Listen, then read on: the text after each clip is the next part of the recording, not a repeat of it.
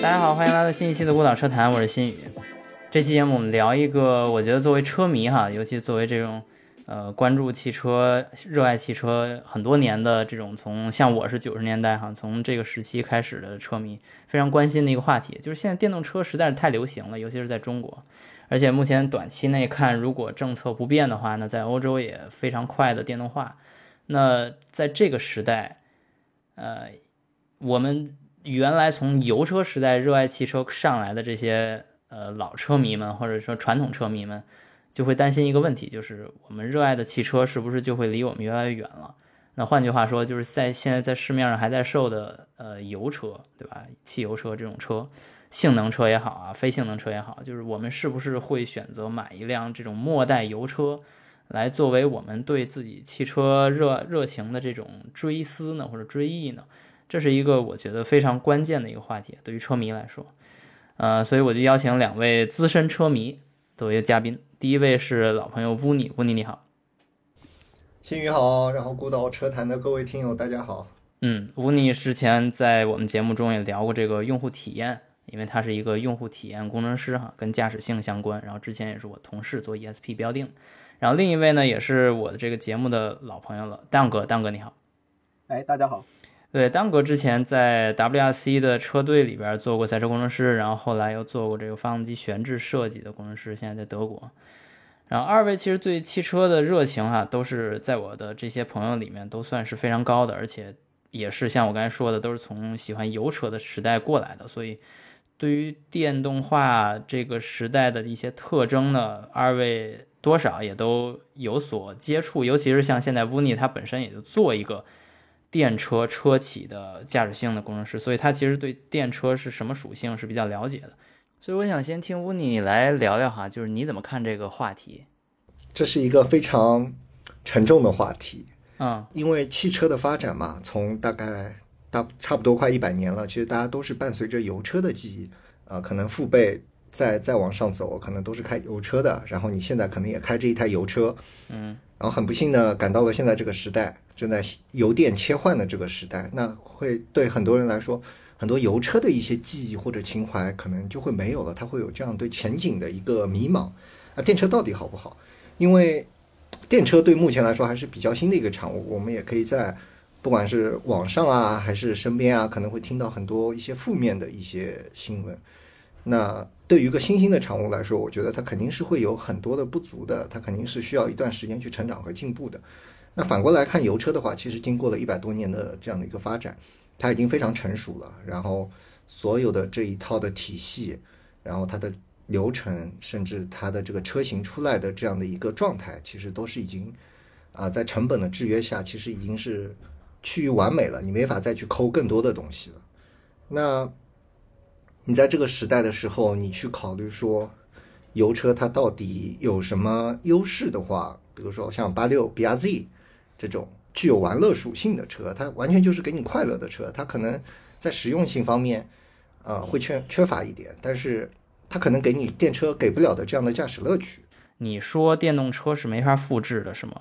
是什么方面具体来说没法复制？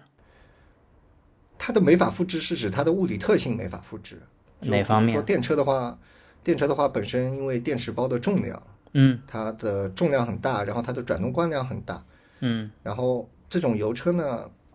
它的发动机加变速箱其实整个重量控制的都已经很不错了，轻量化做得很好，嗯，所以你在过弯的响应上面，你的车身的质量上面，因为汽车有一句话，或者说底盘有一句话叫一轻遮百丑。这个定律，我觉得在什么车上都是适用的。嗯，你车一重，转动惯量一大，它其实就是不爱拐弯。嗯，啊，就像一个砖头一样，你要把它拎起来再扔出去，这是个很费劲的事儿。但是如果你手里是一个纸团，你捡起来再扔出去，就很轻松。嗯，对他来说，这种快乐的车，其实，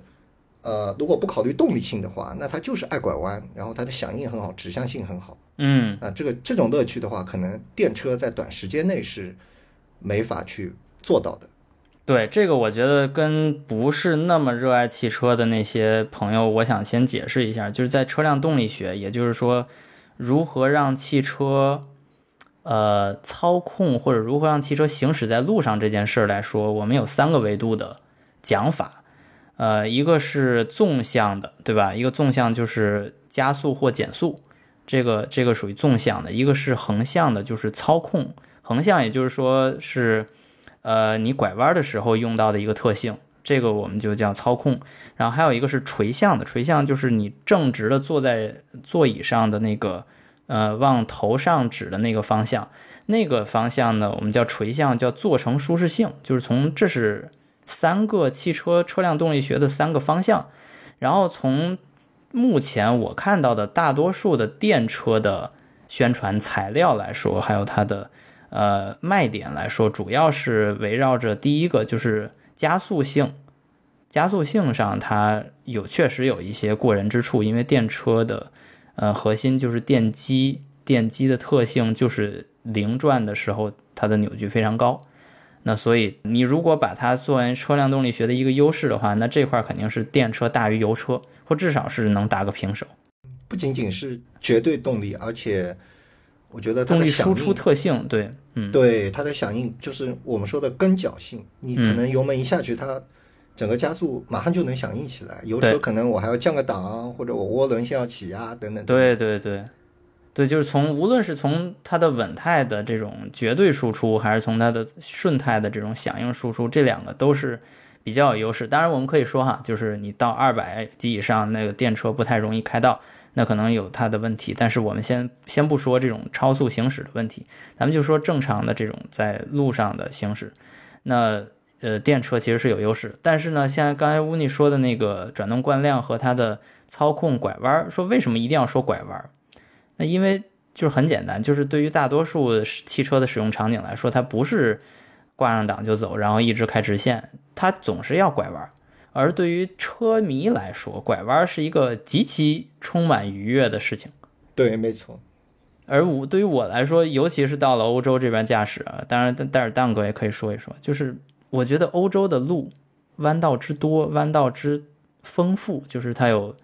俯仰也好啊，有那种就是。呃，camber 就是你说这个路路的那个斜倾斜角度，啊，还有它的海拔高度的升降，这些都让每一段驾驶充满了乐趣。然而，在一些地区哈，咱就比如说是城市路段，那你城市路段的拐弯无非就两种嘛，一种是小拐，就是你从一个车道并到另一个车道；一种是大的，那可能就是你要从一个呃九十度的这个十字路口，对吧？从一个车道并到另一个车道。这两种说实在的，虽然也是拐弯哈，但是我并不觉得有任何操控上的优势。所以有有些人啊，可能我我猜不你你刚才说的那观点，他会来否定你，因为他觉得日常驾驶没有任何乐趣。对，因为他开的路根本就不是有乐趣的路。对，因为对真正的玩家来说的话，可能电车的话。给他的概念更多是力大专飞，然后这种耐久性，比如说我去真的去赛道上玩，因为确实是有这样一部分玩家的，我在赛道上玩，可能飞个两三圈就真的扛不住了，不管是电池啊，还是热衰退啊等等。但油车的话，它能持续，虽然绝对的尾速，就是我在大直道的最后那个最高的 top speed 可能没有这么快，但是我在整个过程中我可以持续很久，只要我的散热是 OK 的，对吧？我可以一直平平平衡的跑下去，而且嗯，我有油箱。我停下来马上加个油，但电车的话，势必我还要去花很多时间去充个电。那这个对于真正的玩家来说，呃，可能也是一个劣势。呃，当然我在这里并不是想讲说电车一无是处，其实电车在很多的场景方方面面，其实它有更多的优势比油车。但是针对这一小部分群体，啊，就是属于玩车的这一部分群体，这一点的话，他们是比较看重的。对，但是你要知道有这么一件事儿，就是玩车也不只是跑赛道或者这种山路驾驶，有一群玩车的人他是跑越野的。对越野的玩家的话，其实他的这个路面其实大家都知道会路况是非常差的，可能路面会有一些道路中央会有一些凸起的石头啊、树桩啊，嗯，同时它可能爬石头或者涉水，没错，还有涉水，然后还有一些飞坡。那电动车的话。你首先电池放在底板的，大部分电车都是放底板，然后电池很脆弱的一点就是它经不起磕碰，啊，磕碰了之后会发生一些比较危险的事情，那嗯，这是一个很大的一个 block 点。然后第二个的话就是我的涉水性能，虽然像最近发布的可能油八啊这些，就比亚迪的仰望那个油八，它宣传了自己涉水，但是呃，可能很多其他的电动车目前的防水能力还没有做到那么那么好，或者说更深的涉水。像我油车的话，嗯。我装一个涉水喉，我我就进气口装在车顶上，我就冲到河里，整个车淹进去，只要我发动机不进水就行。但电车的话，你保不齐，因为车上的电子设备会很多，除了我的电池，可能我的这些 DC DC 啊、电机啊，都会有比较高的一些要求和挑战。所以对在越野这一块的话，其实也是一个对电车来说，并不是一个非常合适的一个场景。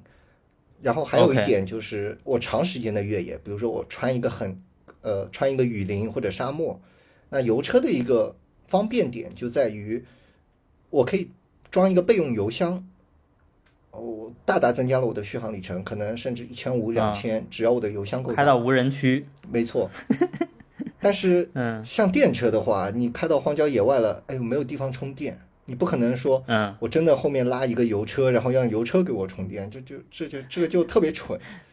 你应该让 Greta 开一个太阳能车，然后到那个塔克拉玛干沙漠或者撒哈拉里边去，让他告诉这全世界，我们不仅不会这个充不上电，我们还充满了电，太阳能生产电。太阳能板的话，它毕竟这个能源的转换率还是比较低的。你一般一百千瓦的这个千瓦时的电池，你光靠太阳能的话，你去充可能要非常非常非常久。充两天开一天，对对对，但油车的话，我没油了，我加一点，这这是对他来说是一个非常高效迅速的事情。其实你刚才说的这个这个观点哈，无论是从爬石头，还是涉水，还是穿越无人区，这其实超过了汽车技术或汽车文化，这有点是一种人类文明探索未知地域的一种突破性的科技发明带来的人类边疆的突破。我觉得这件事儿就有点像，呃，开拓海洋，对吧？比如说英国，对吧？或者说那些曾经的西班牙或荷兰这种开拓海洋，或者说现在的星际航行，这其实都属于汽车带给人类生活、人类文明的一种比较突破边疆的作用哈。这个我觉得是非常值得我们去细细品味它背后的意义的，不仅仅是自杀式的娱乐。对，其实，在最初，你说汽车发明是什么时候发明的？一八八六年，对吧？但是从一九零七年开始就进行北京巴黎这种跨大洲的呃行驶了，这种拉力赛了。当然，北京巴黎只办了一届，但是后来这种小型、中型、大型的，呃长距离、中距离的拉力赛，其实都在证明这一点，就是新发明的这种工具，不仅比马或者驴或者骡子它更具有呃这种灵活机动性，同时它也可以经历这种长距离的行驶，以至于哪怕在穿越呃俄罗斯或者是蒙古的时候，呃，这种可以加油、可以续航行驶、呃非常长距离的车，都可以让人做一些完全不可能在旧时代想象的这种突破，这是非常非常值得人呃去思考的。就是为什么汽车这件事在人类生活中这么重要？我觉得这件事特别重要。呃，其实我想补充的一个观点是这样的，就是首先说一下那个罗老师，我觉得咱们俩最大的一个共同点就是，呃，之前和现在有的两台车，我们俩我们俩的选择都是完全一致的。啊，Fiesta ST 跟 MX 五对，呃，对的，对的，就是嗯，只是我们这个先后顺序有所不同。对我先我先是 ST，后是 MX 五，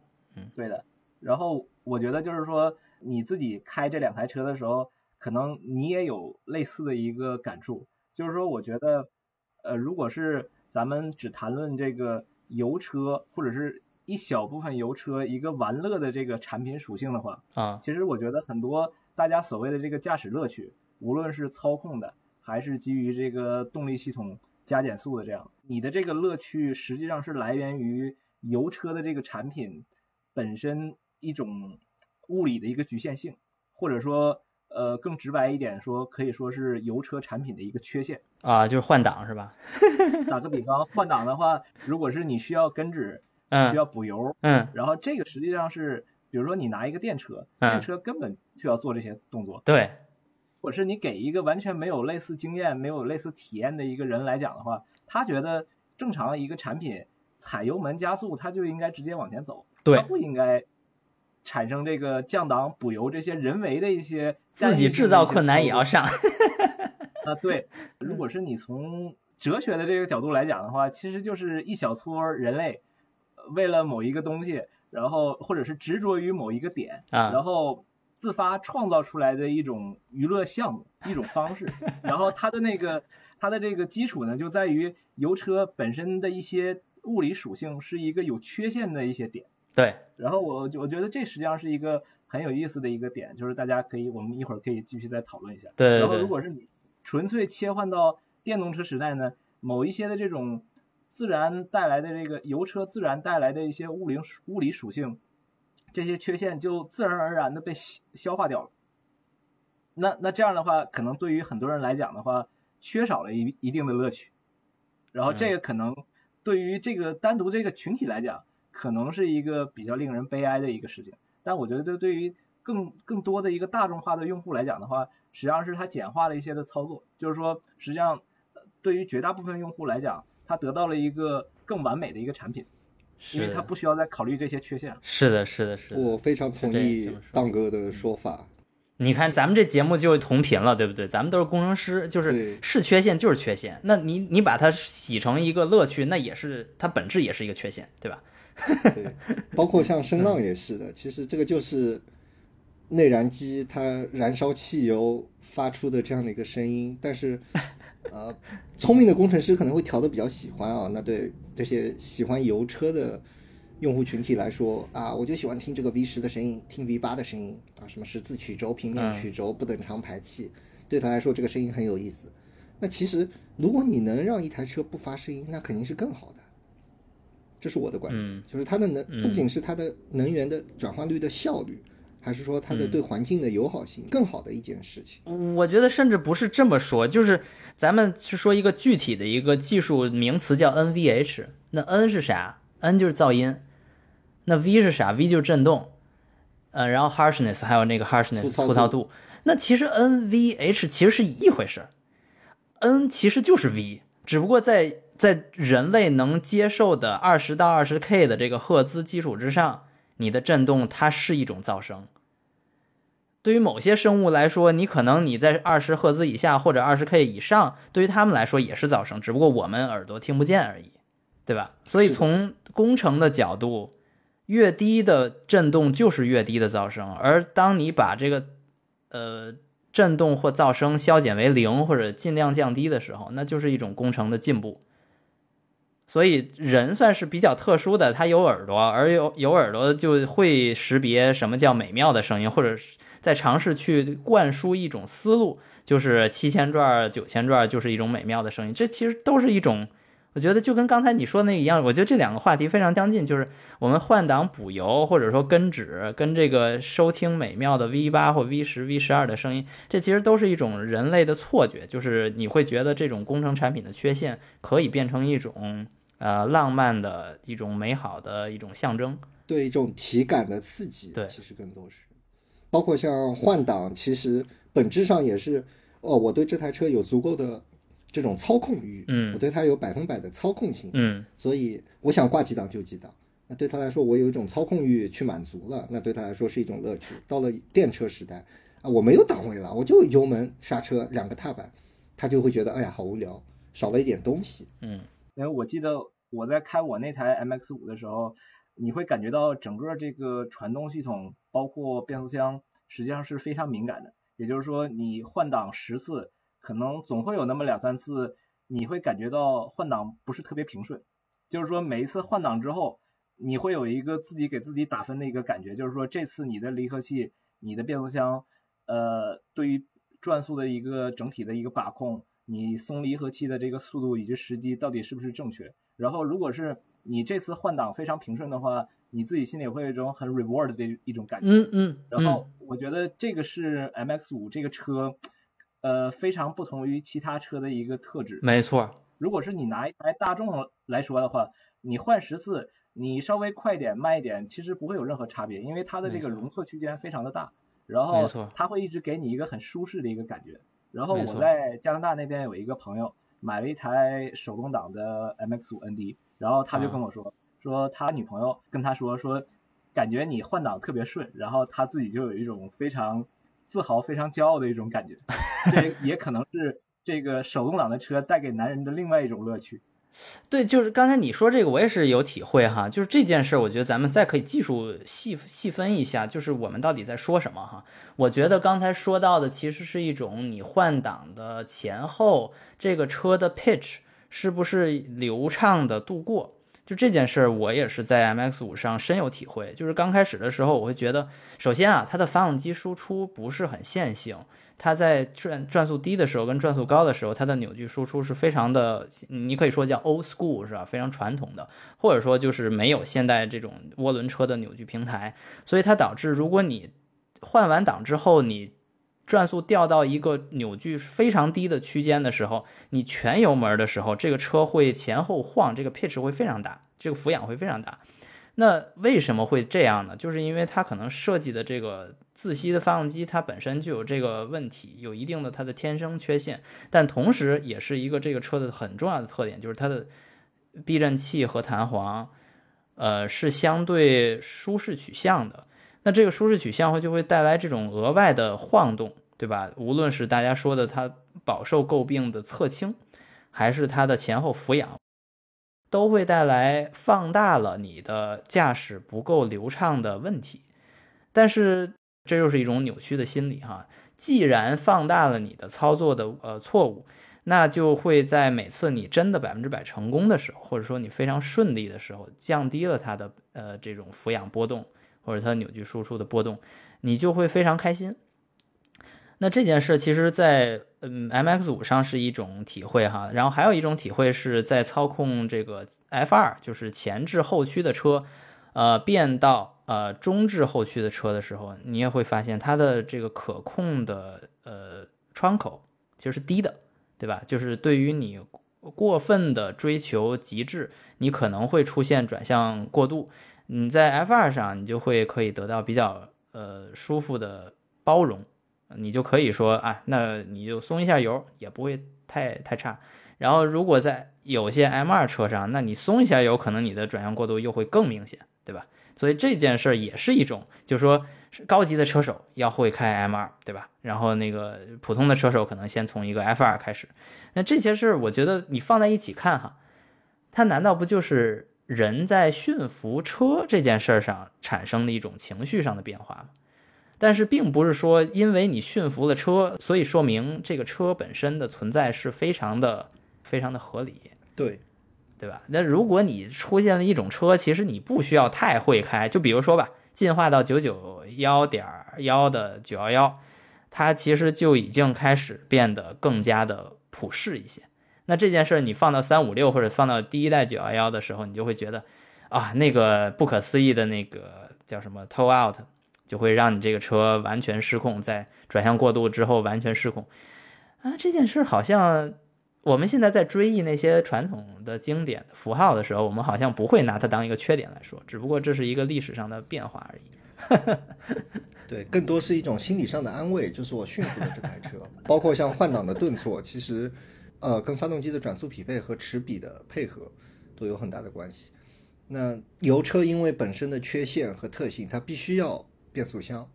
它没法不装变速箱，不装变速箱，它可能加速性就没有了，或者很容易熄火。那到了电车的时候，其实因为它的整个输出或者说电机的特性，它不需要这样的一个手动离合器或者自动挡，那所以就是让这件事情变得更简单，然后就没有了那种征服征服后的那种自豪感、快感，对那种快感。那包括其实我觉得啊。推动人类进步的一直是把这件事情变得更简单。那可能就打个比方啊，比如说打字机啊，原来这种最早的这种打字机，大家敲在上面听这个声音，然后就换一行，然后就很有乐趣。然后到了电脑时代，你就对驾驶乐趣，就这种打字的乐趣，打字乐趣。嗯，对。然后你到了电脑的时候，哎，就在文案上打好，文档上打好了，然后打印机啪打出来，你就感觉好像。但确实是方便的，然后更加有普适性。嗯，嗯是你你刚才说的这个，呃，征服汽车的这种快感哈，我我们可以尝试去往前追溯一下，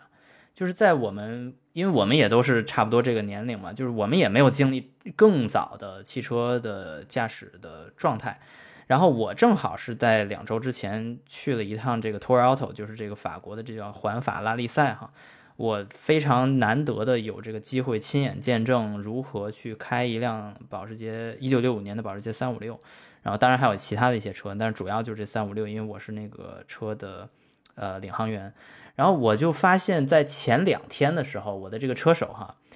他在拿到车之后，他不知道该怎么启动这个车。他并不是说这个车不是他的，这这个车是他的。他在三年前也拿这个车参加过这个比赛，但是他可能忘了，就这几年他没开，对吧？疫情大家都知道，他也没能出来，而且这个比赛可能也有一两年是停办的。然后他拿到这个车之后，他可能忘了，或者说他在启动的时候的油门他是忽闪忽闪这么踩的。然后那个技师就跟他说，就是你不要忽闪这么踩，你就踩到底，油离合踩到底，油门踩到底，然后去拧那个钥匙去开这个车。那这就说明什么问题呢？就说明其实，在我们认知的汽车的油车的历史之前，其实还有更多更复杂的所谓征服一辆车的难度，对吧？你再往前送的话，可能你是都需要手摇曲轴才能启动车，对吧？那就更早了，那可能就是呃一九一几年、一九二几年的时候的那些，而且我还听说那段时间出现过一些伤亡，就是因为手摇曲轴，对吧？它飞转起来之后没把那个摇臂卸下来。他就打到了人，他就那个胳膊就可能就断了，或者这个人就死了，对吧？这这也是曾经发生过的历史事件，就所以这些事儿也都属于征服汽车的一部分。但是后来逐渐进化，逐渐进化，都变成了呃，就是消失的一些驾驶汽车的记忆。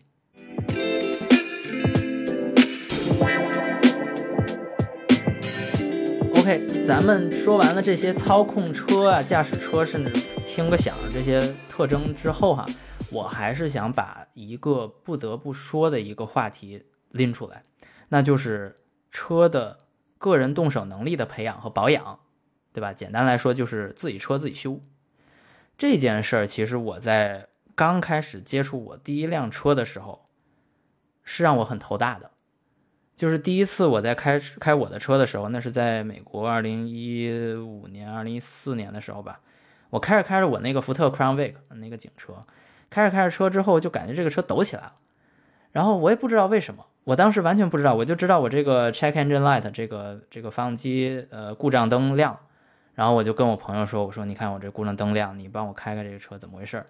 然后他就跟我说：“开着开着车就说啊，你这个属于叫 misfire 对吧？属于叫缺缸了。”也就是说，你有八个缸，但是你可能有一两个缸它不工作了，那就你会出现这种噪声。那你怎么解决这个问题呢？也比较简单，就是换一下它的点火线圈，呃，跟它的火花塞啊，这属于就保养的一部分。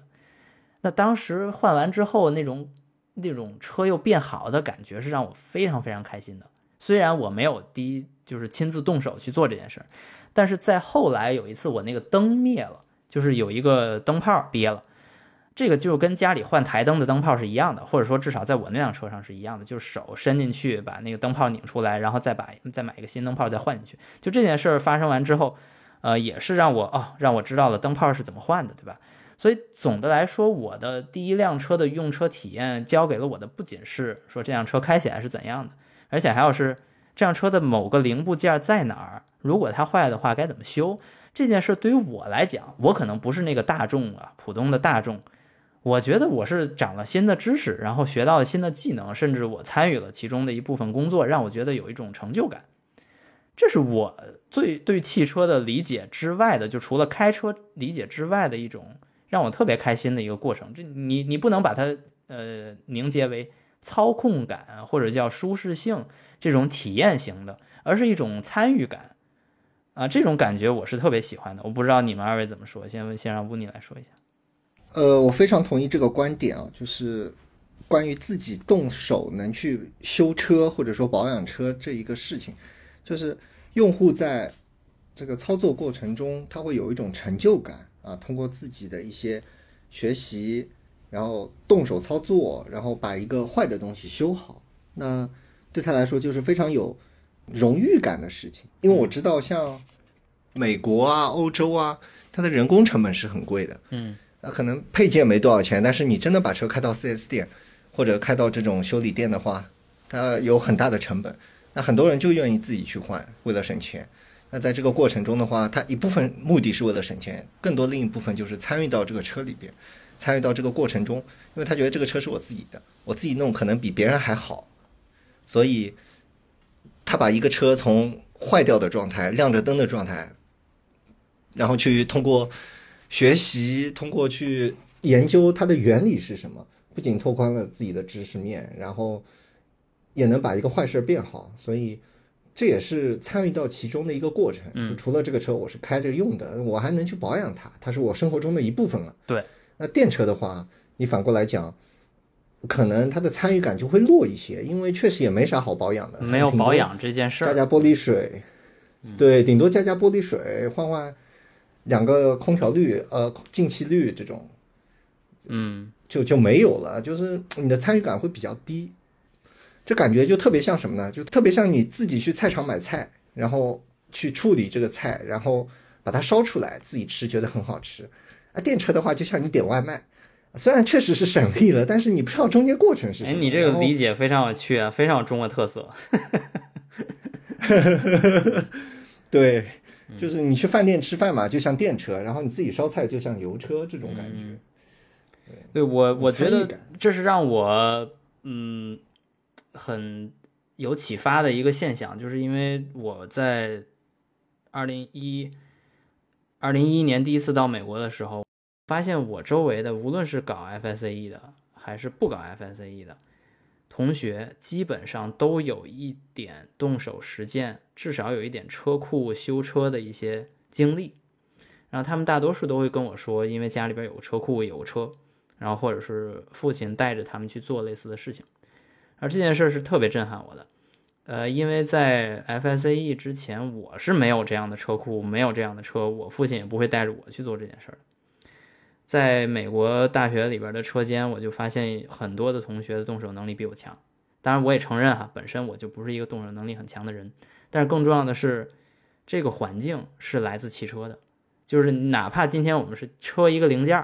车这个零件跟汽车也没有任何关系，但是。动手实践操作一个机械零件的维修这件事儿，很多时候都是源自拥有一辆汽车和一个车库和一个有车有工具的车库。所以这这件事如果进入电车时代，就会通盘被消解掉，会被消灭掉，因为这就跟中国跟外国没有关系了，因为电车就是没有保养，电车就不需要换机油，电车就是没有任何这种你可以操作的打开一个。呃，一个某一个发动机舱里边的一个小的开关啊，或者一个盖儿啊，然后你去修一些东西，这些东西就是在电车时代是没有的。这还真不只是中国的电车没有，这欧洲的电车也没有。那所以这就我觉得从这个人口的这个机械维修受教育程度这件事上就会大幅降低。所以我觉得也担心哈，就是从这个角度讲，就是根本也不是说。中国的问题，我觉得反而是变成一个新时代的，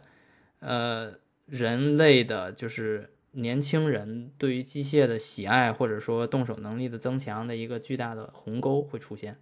就好像在我们这个时代，多多少少的大家都装过 Windows 九八一样，对吧？你到这个时代，你去问任何一个用智能手机或智能这个什么 Mac，呃，或者说 Windows 电脑的人，你问他装系统是什么样子？他就没见过，他就没接触过，他也不会，他也不，他也不考虑，对吧？这这就是一个时代变化带来的一个大家的技能的退化。我不知道，呃，蛋哥怎么看？呃，罗老师指的这应该是可以说是一种群体式的一一种记忆吧。我记得年初的时候，我看过一个 Golden Murray 的一个采访，然后我印象特别深。他说，现在这一代人，或者说下一代人，可能对于油车和电动车的看法。就类似于我们这一代人或者这一代的年轻人对于前驱和后驱的一个看法，因为现在的话，由于这个整个这个模块化的一个技术的一个普及，整个呃车辆成本的一个下降，其实后驱车已经越来越少了。就是说，基本上这个市场上绝大部分你能买到的一些平价的车型都是前驱车，然后所以说，其实整个这个年轻人这一代群体或者是新生力量。消费的这一个群体，其实对后驱车的概念实际上是很模糊的，因为他根本就没看过，也没开过。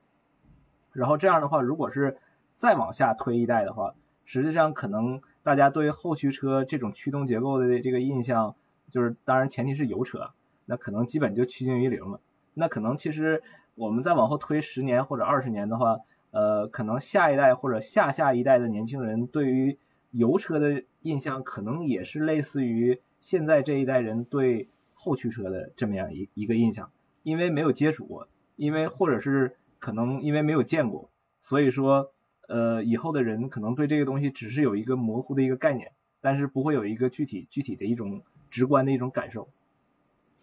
对，就是在这种情况下，你觉得油车换电车之后，你觉得大家会有一种怎样的态度呢？或者说，像我们今天说的这个主题，留一辆油车，它还有任何相关性吗？就大家还会觉得这是个事儿吗？嗯，我觉得这个可能主要取决于你是如何定义，呃，车辆这个产品对于你本身的一个属性，或者是在你身上会有怎么样一个使用方式，或者是使用感受的一个投影。嗯，就是觉得绝大部分这个这个汽车的一个消费者，尤其是国内的消费者，买这个汽车其实只是当做一个工具的一个属性，工具的一个属性，那。最最重要的就是第一个要好用，第二个便宜。那如果是大家基本上都很好用的情情况下，就是怎么降低这个使用成本？那至少从目前国内的这个整个市场来看的话，呃，从这个购置成本，很多很多的这个电车基本上已已经打到跟油车一样，甚至更便宜的一个价格。然后续航里程又没有，如果是都在四百到六百公里之间的话，其实。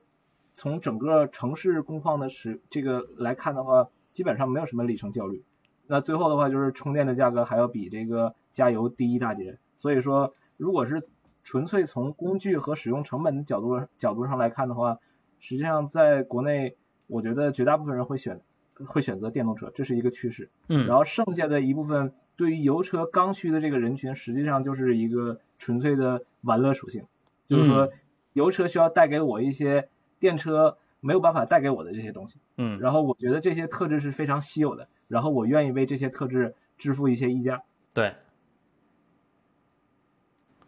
那你觉得这群人他会选择买什么样的油车，或者这群油车会以怎样的方式继续存在未来的十年、二十年呢？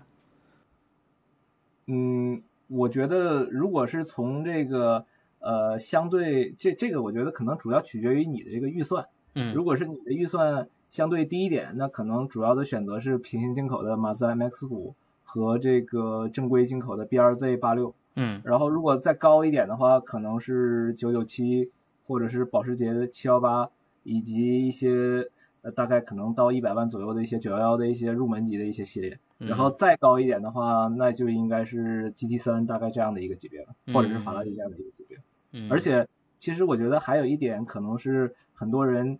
买这个车的时候，需要关注的一点就是说，呃，你的这个路权，也就是说，比如说你现在买一台 MX 五，可能是你花三十五万的一个价格，但是你拿到的是一个敞篷车的路权。如果是五年之后，如果是这批车卖掉之后不再进的话，或者是不再做平行进口的话，那可能你想买一个，呃，就是你想拿到一个能上路的敞篷车的一个路权，在四十万以里，那你可能就没有其他的选择了。所以说，这个价格可能未来，如果是随着这个整个市场需求的减少，可能会这个路权会越来越稀有。像上海，我听说一个摩托车牌照的这个路权可能要七十到八十万人民币，因为这个摩托车的牌照在上海已经很久之前都已经不再发放了。啊，它它有具有这个稀缺性。对对，嗯，所以你觉得由于它的呃。稀缺性会让他们的已有的这些车会升值。嗯，我觉得这应该是一个趋势，因为整体目前来讲，至少从国内的这个市场环境来看的话，电动车替代燃油车已经是一个不可不可逆转的趋势了。那也就是说，呃，未来剩下的每一台油车，包括这个路权，可能回头都是一个稀缺资源。那是不是可以这么理解？就是除非。有了新的法律，让他们不能上路，否则沿着这条路继续走的话，那所有被留下做油车的纪念品的这些车都会升值，然后大家会非常的珍惜它们，以至于它们的价值远远高于他们现有的现在的这种价值，就是它具有收藏价值了。那这时候我的理解哈，就是廉价的小钢炮，首先当然中国非常非常少啊，或者说就是没有啊，就这种车型啊。咱但是咱们就普普世的去理解的话，那廉价的小钢炮本身这种，像以前 Fiesta ST 就咱们都开过这个车，呃，原来可能就是一万五的 Fiesta，对吧？多加个五六千，你就能上 ST。那原来的这种这种配方、这种方式、这种增强性能，然后就想稍微多一点点性能、多一点点乐趣的这种卖车逻辑，其实就变。没有了，那今后可能就是更多的是九幺幺留了下来，对吧？因为九幺幺还可以继续用油，或者说九幺幺因为是属于就是高端的油车，所以大家就会更珍惜它们。嗯，这个我觉得你提到这个 Fiesta ST 的这个话题，就是我觉得可能都不需要从政府层面这边做任何的引导。呃，福特可能在下一代八点五代之后的这个可能就要直接停产 Fiesta ST 这个车型。也就是说，在之后你想买都买不到了。对，就就是这这个我也了解，就是 Fiesta 也会停产，Focus 也会停产，然后福特大多数的车型都会停产。然后，但是就是说，从一个，这是我举个例子哈，就是大家的这种消费观。那我在欧洲这边看到的这种廉价的，呃，大家有的时候会说叫 Pocket Rocket，对吧？就这种小小性能车，它的。本来它的产品逻辑是，你怎么着都得买辆车，但是如果你能多加个，比如说四分之一的价格，你就可以多一些性能，多一些玩乐属性。比如说，F S S T，我觉得它就是一个非常好的一个案例嘛，就是因为它其实是有四个座的，而且它也有四门板，而且它还有一个可以使用的行李空间。所以其实我甚至曾经拿它装过我的自行车，就是在它的那个后排座椅放倒的情况下。其实是可以装一个自行车的。那这个车对于我的属性就是两个，就是一个是实用的普通的代步工具，一个是玩乐的一个呃这种小的掀背钢炮。但是对于 MX 五来说呢，就是一个只有一个属性嘛，就是它就是你只能是在没有任何行李的情况下，嗯，从一个地儿到另一个地儿，对吧？当然，它它也是很友好，它的那个做成舒适性非常友好。但是这个都是后话，就是说。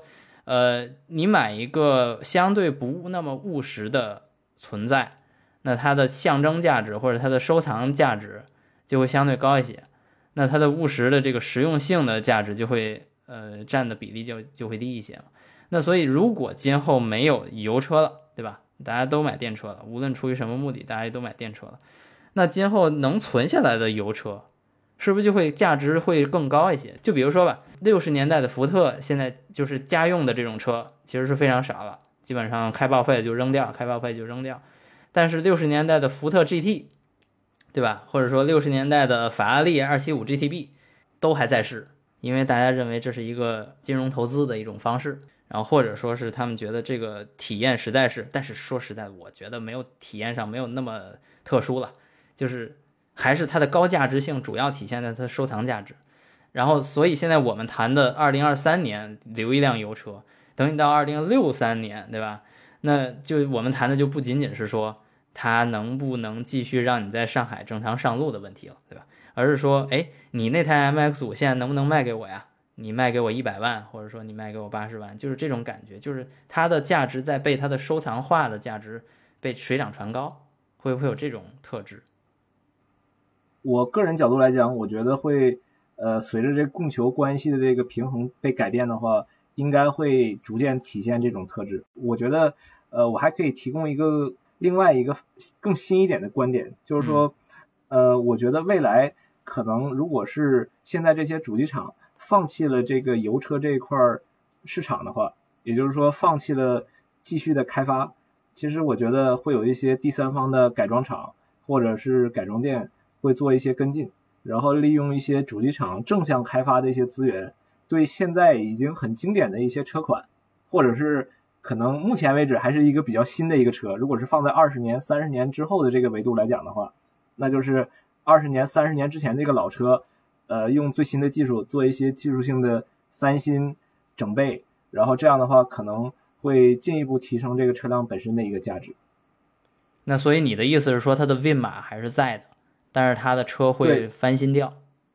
嗯，对，就是我可以，呃目前为止你呃，我看到过呃，在做的有几个思路。呃，嗯第一个思路是原厂官翻，就是像马自达会给 MX 五 NA，就是跳灯那一代第一代的这个车主提供原厂的这个翻新的这个服务。也就是说，如果是你有一台二十年几年的一个车，然后里边可能很多地方，因为日本车嘛，本身八九十年代的这个状技术状态，呃，防腐做的应该不是很好，好多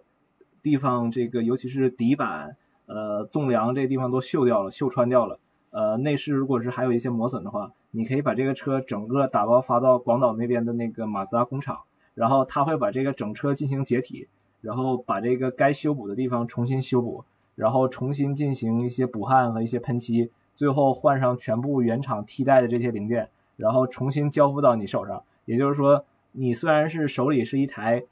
二十几年车龄的马自达 NA，但是呃，你会直接得到一个新车的一个状态。你是不是又花了一个新的 ND 的价格把这个 NA 继续留着？呃，可能不止不止这个价格，具体价格我没有了解，因为我没有 NA 这个车。是，但是我觉得这是可能未来这个原厂呃一些改装部门的一个探索的一个方向，或者是原厂经典车部门的一个方向。你说的这个我特别认可，因为现在捷豹路虎也在做这件事儿，在考文垂他们有一个专门的车间，就是在翻新所有的老车，甚至他们在原厂的制造全新的 C Type。啊，对，几年之前我去 Solihull，就是英国呃路虎的那个工厂的时候，嗯它里边就在做一些老车的原厂 Defender，对，嗯，但是从我个人来讲，我是很瞧不上这种。我觉得你翻新 MX 五这种车是可以理解的，但是你全部从零开始重新造、重新打那个 V 码，做那种呃像那个 Jaguar C Type 这种车型，我觉得完全就是自己在吃自己的历史，就是一种让我很瞧不起的一种一种做法。你是觉得它在稀释它原有存在的经典 C Type 的价值，还是说你觉得本身这个呃老车新造的这种思路是一个错误的思路呢？嗯，我觉得对于你一个主机厂来讲的话，你应该是去做一些新产品，然后尝试一些新的技术路线。然后你作为经典车部门，你的这个主要的职责应该是协助你的这些忠实的客户维护好这些老车，而不是说我又造了一批新的，然后我标了一个很高的价格，就是为了把这些东西卖出去。我知道你是原教旨主义者，你觉得过去的就是过去的，未来的就是未来的，你不要去用未来的方法再去造过去的车，这是一个 不不够原教旨主义的一种做法。嗯，对，所以说，比如说我对 Porsche 复刻的935以及它现在那个911 Dakar，我是觉得很瞧不起的，因为我觉得如果是你是一个很有调性的一个品牌，然后你的品牌应该是在探索一些新的东西，而不是嗯消费自己的历史。对你，你需要定义经典，而不是崇拜自己之前的经典。嗯，对，但当然这个有点扯远了啊，这个嗯这个是相当于如果是二十年、三十年之后，我们如果想消费呃老车，这可能是一种方式，也就是说原厂官翻。然后还有一种方式呢，就是说呃原厂直接复刻，比如说现在你看到越来越多的这种趋势吧，或者是加上第三方做的一些复刻，比如说像雷诺五的 Turbo，现在有基本上看上去跟原厂完全一样的这个车型，只是说在外观和内饰方面做了一些更新，然后好像更换了那个电驱，然后还有这个 Lancia 零三七，你观察这个车的这个整个的悬架系统的话，基本上整个那个结构跟当年拉力版的零三七是基本上完全一致的。也就是说，后桥你如果把那个发动机盖打开打开来看的话，后桥一个 corner 实际上是有两根避两根避震，就是如果是按照现在的这个角度来看的话，完全没有这个必要。呃，你这车又不做这个越野，也不做拉力，但是它仍然按照原厂的这个结构，一个 corner 复制了两根避震，然后包括还有 Lancia Delta，然后这个目前好像是电动版的，也是应该是在厂方的授意之下做的一个官翻，包括还有英国 RML 做的这个法拉利二二五零 GT，外观基本上完全一致。然后这这些就是原厂默许的以及一些第三方的一些官方，然后体量更大的上实际上是不同时代的这个保时捷，呃，像做的比较大的是美国的那个 Singer，嗯。它官方的是九六四这一代的这个、嗯。这个保时捷，然后还有一个 Ganther Works，它做的应该是九九三这一代，就是末代风冷的这一代的。然后以及还有德国的这个 Roof，德国 Roof 是相当于它直接做了一个碳纤维单体壳的钢管车，然后呃内外饰用的都是这个碳纤维这个材料，然后外观复刻的是保时捷九九六四，就是说我们这个时代对于之前那个时代或者是上上个时代的致敬，基本上都是以这么样一种方式来运作的。然后，所以我觉得从个人的角度来看，其实也是挺唏嘘的，因为这个其实反映了一个大的趋势，就是说，你举个例子，比如说 Zinger，它是不直接卖这个全新的这个这个车的，也就是说，你是需要拿一台旧的呃二手的九六四已经注册的这个车架或者是二手车送到他那边去，然后他他会把所有的东西都拆光、拆干净，然后重新做车身的补强、油漆，然后悬挂系统和整个动力系统，包括内饰、外观，基本上都是一个呃全新设计，而且是正向开发的这么一套这个组件。对也就是说，实际上虽然你送过去了一台二手的老的保时捷964，但实际上你拿到的这个，呃，或者是他送还给你这个车的状态，实际上并不是说单纯的一个修理或者整备，而是基本上正向开发了大概百分之七八十的一个整车的这个零件，也就是说你拿到的拿到手的实际上是一台准新车，而且是以目前的这个技术技术状态来看，是一台相对呃技术状态比较新的一台车。然后它其实这么做主要的这个原因就是说，它通过一个旧的底盘号，实际上是绕过了目前针对于新车所有的限制性的法规，啊，碰撞测试呀、ADAS 那些东西它都没有。对，嗯排放，包括油耗，包括安全性的这些测试，就是说嗯它可以被理解成一台改装车。虽然这这台车从里到外看看上去都是一台非常现代的一台车，它钻了一个法规的一个漏洞，因为法规并不限制已经注册过的七十年代或者八十年代的旧车，你可以无限制的去改装它，把新的这些设备装进去。对，我觉得这件事儿你放大来看的话，其实 MX 五在我心目中就是一个 MGB 的现代化复刻，只不过它是厂方官方做的，就是我是这么理解 MX 五的。这也是回到你刚才说的那个最初说的那个前提哈，就是咱们都拥有过 Fiesta ST 跟 MX 五，我是觉得 MX 五跟 Fiesta ST 是完全一个是旧时代的思路的车，一个是新时代思路的车，所以从操控的感受上，我其实也在尝试去理解。也是在尝试去思考，就是当我拥有这辆车的时候，我要珍惜它。那我以怎样的方式去珍惜它呢？我要告诉自己，这不是一个平行替代的后驱版的 Fiesta ST，而是它是一个性格充满了古典风格的，呃，尝试去以现代的方式去复刻一个经典造车理念的一种新的尝试，然后同时还能让我上上2020年的牌儿，就这是一个我觉得 MX 五给我的意义吧。那行，这期节目我看就先聊到这儿。我最后咱们说到这个收藏啊，还有这个汽车的呃收藏价值或者叫历史价值这件事儿，我想用一个最近我的在环法拉力赛的一个观察来总结一下这个话题哈。环法拉力赛，我会专门去推出那个视频去介绍它到底里面是怎么操作的，它的规则是什么，它的参赛呃这个形式是什么。那这里边有其中有一个规则是很有意思的，就是这个比赛其实是呃二十世纪初就出现的，但是呢，它一直持续到了一九八六年。就这个除了一战、二战以外，剩下的时间基本上它都在进行。然后这个直接贯穿了整个汽车发展史和汽车早期、中期的拉力的历史，这个非常重要，对于汽车行业来说是一个非常重要的，呃，一个存在历史意义的一个赛事。然后从八六年之后呢，因为参赛的车型和参加的这个赞助商都非常少了，所以它是没法持续下去的，所以呢，它就中断了。但是到九二年呢，这个叫 Patrick Peter 的这个人，这个法国人，他又重新建立了一个新的规则。首先，他在大概十年前啊，就一九八二年的时候，他成立了这个叫 Peter Auto 这个公司，就是推广一些赛事，而其中很重要的就是推广经典赛事，而这里边拳头产品就是这个叫 Tour Auto 这个环法拉力赛。他推广这个环法拉力赛的时候，他特别选择了一九五一年到一九七三年之间的车作为参赛车型。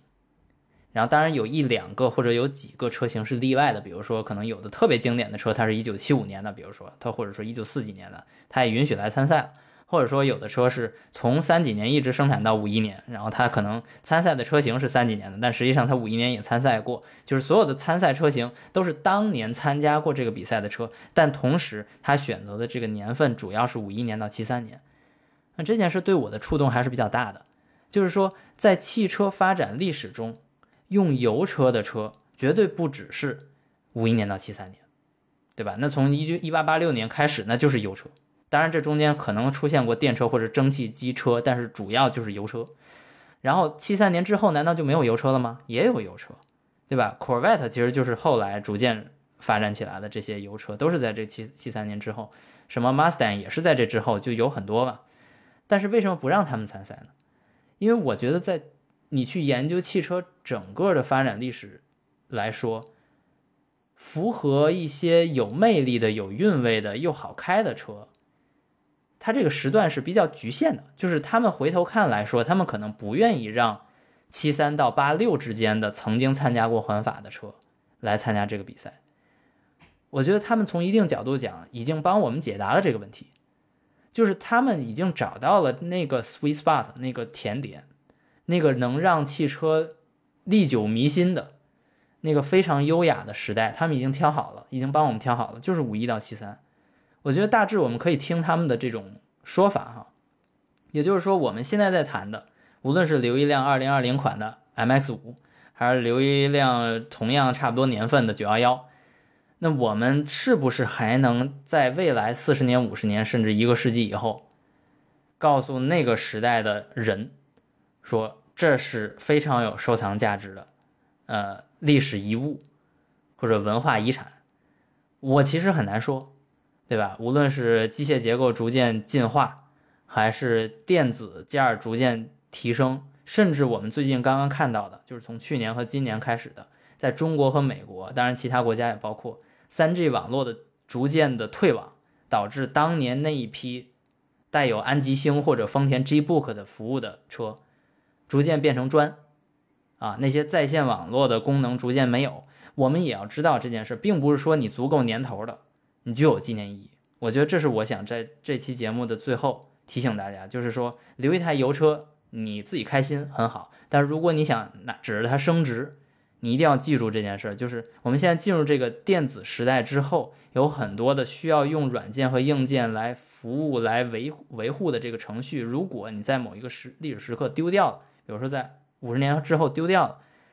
嗯，你留下那个电喷的、有 ESP 的，甚至有 ADAS 功能的二零二零款的、二零二三款的车，可能就会变砖，可能就会没那么吃香。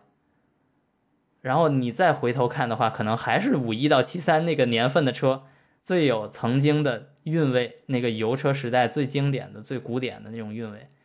OK，这就是我这期节目所有想聊的话题。非常感谢大家收听本期节目，我是罗新宇，我们下期节目再见。再见。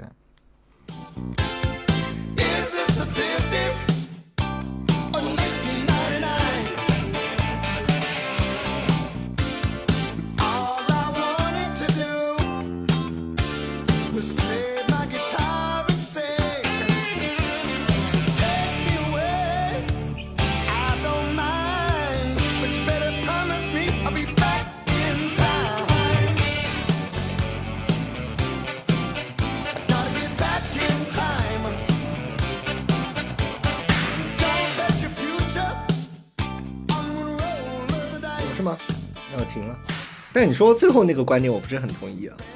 我觉得最新款的车其实代表了这个电喷时代、燃油时代的巅峰，其实也是有定义的。但是你没法让它开的话，你电子件没法让它足够。比如说 ESP 你丢了，你没了，你要换，你还能找到 ESP 九点三、九点一吗？你五你五十年之后，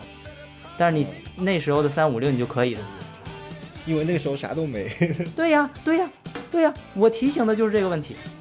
对不对？我提醒就是这个问题。那你一样的呀，你到了你买个五六十年代的车，你没有配件了，你还得自己打造。那那那那那，那个时代零件，现在想造还能造的，化油器还有公司在造。那咋办？车都定了，谁管你呀？